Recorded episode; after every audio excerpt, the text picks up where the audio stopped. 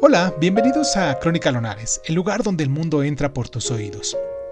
Yo soy Irving Sun y en nuestra sección del día de hoy de Cuéntame un libro vamos a hablar del final del desfile de Ford Maddox Ford. Comenzamos.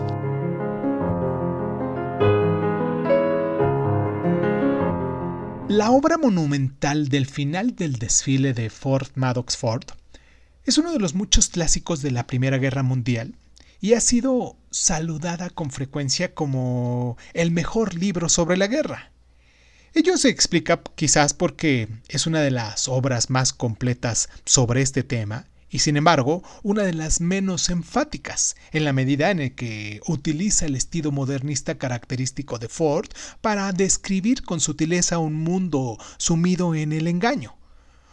Ford analiza con sagacidad las inquietudes de la población civil mientras narra el paso de Christopher Tertian por el ejército y la ruptura de su matrimonio con la malvada Silvia.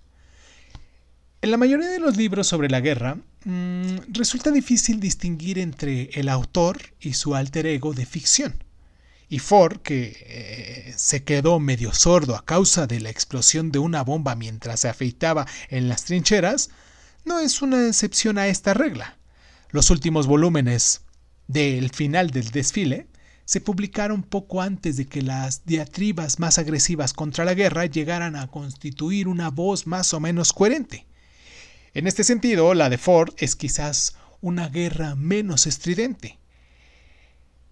El shock de Tayhent y su incapacidad para comprender su propia situación reflejan muy bien las confusas reacciones de los veteranos, y la atmósfera impresionista de la tetralogía no contribuye tampoco a la comprensión cabal del impacto de la guerra, ni siquiera en una sola persona.